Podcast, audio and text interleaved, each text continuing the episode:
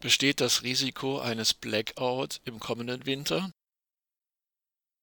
Um die AKW-Laufzeitverlängerung durchzusetzen, wurde den Menschen in Deutschland Angst vor kalten Wohnungen im Winter und vor einem Blackout gemacht.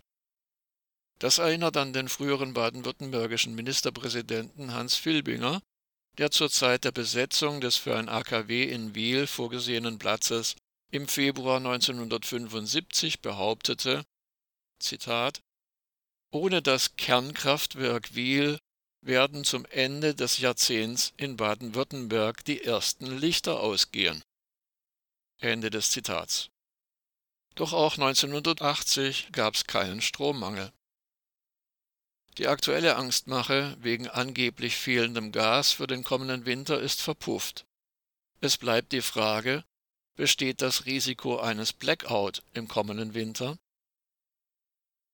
Zunächst einmal ist festzustellen, selbst bei einem Gasmangel im kommenden Winter würde eine AKW-Laufzeitverlängerung nichts nutzen. Fakt ist, aus dem bei der Bundespressekonferenz am 5. September von Minister Robert Habeck der Öffentlichkeit präsentierten sogenannten Stresstest geht hervor, dass die drei derzeit in Betrieb befindlichen Atomkraftwerke, das AKW Emsland, das AKW Neckar-Westheim und das AKW Isar bei einem Weiterbetrieb weniger als 0,2 Prozent des deutschen Gasverbrauchs einsparen könnten auch das Risiko eines Blackout bei der Stromversorgung in Deutschland ist im kommenden Winter nicht größer als in einem beliebigen Winter der vergangenen Jahre. Ein Blackout ist zudem etwas anderes als ein lokal begrenzter Stromausfall. Bei einem Blackout bricht aufgrund eines plötzlichen und unvorhergesehenen Ereignisses großflächig die Stromversorgung zusammen zu einem solchen Blackout kam es beispielsweise im November 2006 wegen einer fehlerhaften Abschaltung einer Hochspannungsleitung in Norddeutschland. Diese wurde vom Energiekonzern E.ON abgeschaltet, um das auf der Meyer-Werft in Papenburg gebaute Kreuzfahrtschiff Norwegian Pearl durch die Ems und sicher unter einer Hochspannungsleitung passieren zu lassen. Betroffen waren rund 10 Millionen Haushalte in Europa auch der Bahnverkehr wurde massiv beeinträchtigt. Laut einem Untersuchungsbericht, der die Ursachen analysierte, war diese Abschaltung mangelhaft geplant und hatte so den Blackout ausgelöst. Dieser Blackout dauerte allerdings nirgendwo länger als zwei Stunden an. Christian Rethans, Professor für Energiesysteme und Energiewirtschaft an der Technischen Universität Dortmund, erklärt klipp und klar, dass ein Blackout auch, so wörtlich, in den kommenden Monaten höchst unwahrscheinlich ist. Gänzlich ausschließen ließe sich ein Blackout zwar nie.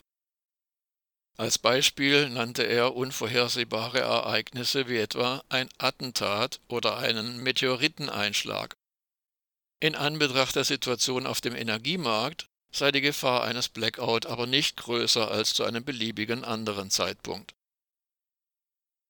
Auch Wolfgang Fritz, Geschäftsführer von Consentec, einem unabhängigen Beratungsunternehmen zu Energiefragen, erachtet einen Blackout in den kommenden Monaten für, so wörtlich, sehr, sehr unwahrscheinlich. Das Risiko eines Blackout im kommenden Winter sei ebenso gering wie in den Jahren zuvor. Es gäbe also, so wörtlich, keine Notwendigkeit, sich deshalb Sorgen zu machen. Ende des Zitats. Stand von Wissenschaft und Technik ist, selbst wenn die Nachfrage nach Energie das Angebot in einem Moment übersteigen sollte, würde sich das vorher abzeichnen. Daher können die Netzbetreiber rechtzeitig regulierende Maßnahmen ergreifen. Kurzfristige Störungen und Schwankungen im Stromnetz treten ständig auf. Immer wieder fällt irgendein Kraftwerk aus. Solche Ausfälle können in den allermeisten Fällen gut ausgeglichen werden, da in Deutschland ein riesiger Park an Reservekraftwerken zur Verfügung steht. Und von diesen können viele innerhalb kürzester Zeit hochgefahren werden. Darüber hinaus wurden aus offensichtlich rein politischen Gründen in dem bei der Bundespressekonferenz am 5. September von Minister Robert Habeck der Öffentlichkeit präsentierten sogenannten Stresstest vorhandene regelbare Kraftwerke in Deutschland mit einer Gesamtleistung von mehr als 17 Gigawatt nicht berücksichtigt. 17 Gigawatt sind ein Vielfaches dessen, was die Atomkraftwerke 2023 noch bereitstellen könnten. Hinzu kommt, sämtliche Kraftwerke in den EU-Ländern können über das europäische Verbundnetz ausgleichend wirken, sodass auch über Ländergrenzen hinweg eine Sicherheitsreserve abrufbar ist. Sollte sich ein Strommangel ankündigen, lässt sich ein solcher entsprechend planen. Und erst dann, wenn in einer bestimmten Region wirklich nicht genug Strom zur Verfügung stünde, kommen auch stundenweise Abschaltungen in Frage. Von solchen Abschaltungen wären zunächst Industriebetriebe betroffen, mit denen für den Fall kontrollierter Stromabschaltungen vertragliche Ausgleichszahlungen vereinbart sind. Nur im allergrößten Extremfall wäre auch die Versorgung von Privathaushalten betroffen. Zu einem Problem können allerdings die in jüngster Zeit massenhaft gekauften elektrischen Heizlüfter führen. Das Risiko eines Blackout ist hiervon unberührt. Es kann jedoch zu lokal begrenzten und kurzzeitigen Stromausfällen infolge eines massenhaften Einsatzes von Heizlüftern kommen. Der Einsatz von elektrischen Heizlüftern ist ohnehin idiotisch, da auch im kommenden Winter Strom immer noch teurer sein wird als Gas und erst recht als die anderen Energieträger, die konventionell zur Raumbeheizung eingesetzt werden. Auch wenn das Risiko gering ist, kann es dazu kommen, dass durch massenhaften Einsatz von Heizlüftern bei einem Netzbetreiber die Sicherung herausspringt. Die Folge wäre dann ein lokaler Stromausfall, der sich aber innerhalb von ein bis zwei Stunden beheben lassen würde. Das wäre zwar für die betroffenen Haushalte ärgerlich, aber kein Krisenszenario.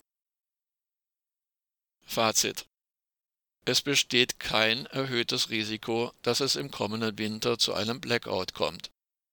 Und daher ist dies auch kein Grund, die Laufzeit von Atomkraftwerken zu verlängern.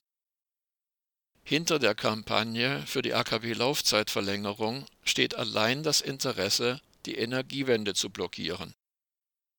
Dabei sollte eigentlich allen klar sein, der weitere Ausbau der erneuerbaren Energien bis zu einer möglichst baldigen Vollversorgung zu 100 Prozent ist dringend erforderlich, um die Klimakatastrophe abzuwenden